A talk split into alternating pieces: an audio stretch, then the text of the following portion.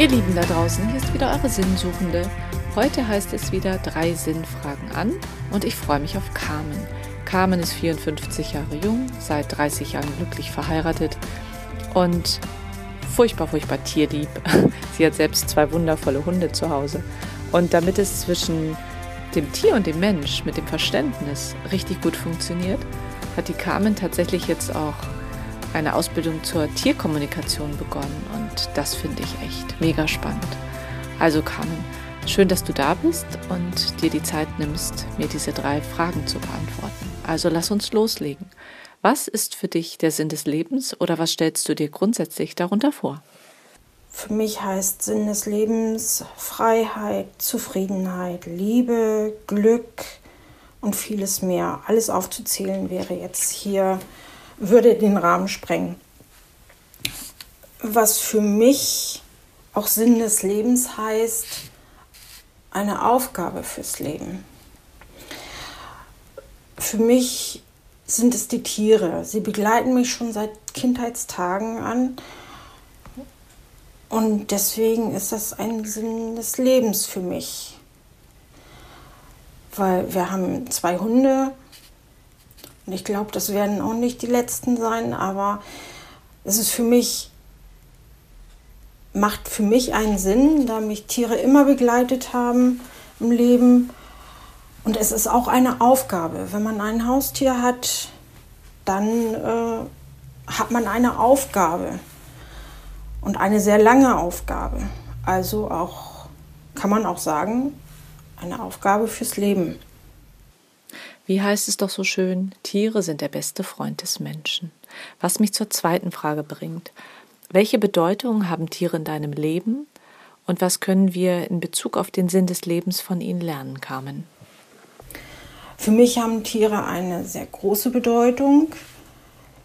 Sie geben mir viel, ich lebe gerne mit Tieren zusammen. Man kann sehr viel von ihnen lernen. Ich nehme jetzt mal als Beispiel unsere Hunde. Sie zeigen mir, sie leben im Hier und Jetzt. Sie lieben bedingungslos. Sie sind ehrlich und sie genießen jeden Moment. Sie haben auch eine Klarheit. Das heißt, sie zeigen mir schon, hey, ich will jetzt meine Ruhe haben. Und dann lasse ich sie auch in Ruhe. Sie kommen aber auch an, wenn sie Streicheleinheiten haben wollen oder nur beschäftigt werden wollen. wenn ich mit meinen Hunden spazieren gehe der Ältere auf einmal anhält, er merkt sofort, wenn ich gestresst bin, er bleibt dann einfach stehen, als ob er mir sagen will, hey Frauchen, bleib mal stehen, komm zur Ruhe, genieße den Moment. Ich genieße auch den Spaziergang mit dir. Und wenn denn noch irgendwo ein Blümchen am Wegesrand steht, dann schnuppert er, genießt es und ich muss dann immer lächeln und sage mir dann, jo, er hat es wieder geschafft. Er hat dich runtergeholt, du bist nicht mehr so gestresst und du merkst, ja, genieße den Moment. Ehrlichkeit,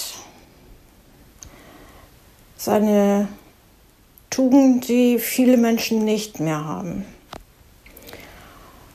Und ich finde es schön, wenn die Tiere einzeigen, hey, ich mag dich nicht. Oder hey, ich finde dich toll. Spiel mit mir oder streichel mich. Und das finde ich bei Menschen selten, die wirklich spontan sagen, hey, ich will Zeit mit dir verbringen und ich finde dich klasse. Und es gibt Menschen, die halt hinter deinem Rücken reden, wo du von anderen erfährst, äh, dass, dass eben, dass sie dich nicht gut finden oder nur schlecht über dich reden. Das gibt es bei Tieren nicht.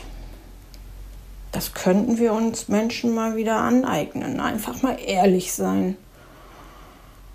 Oder den Moment einfach genießen, im Hier und Jetzt leben. Oder zum Beispiel einfach nur sich mit einer einfachen Sache beschäftigen, die einen voll ausfüllt.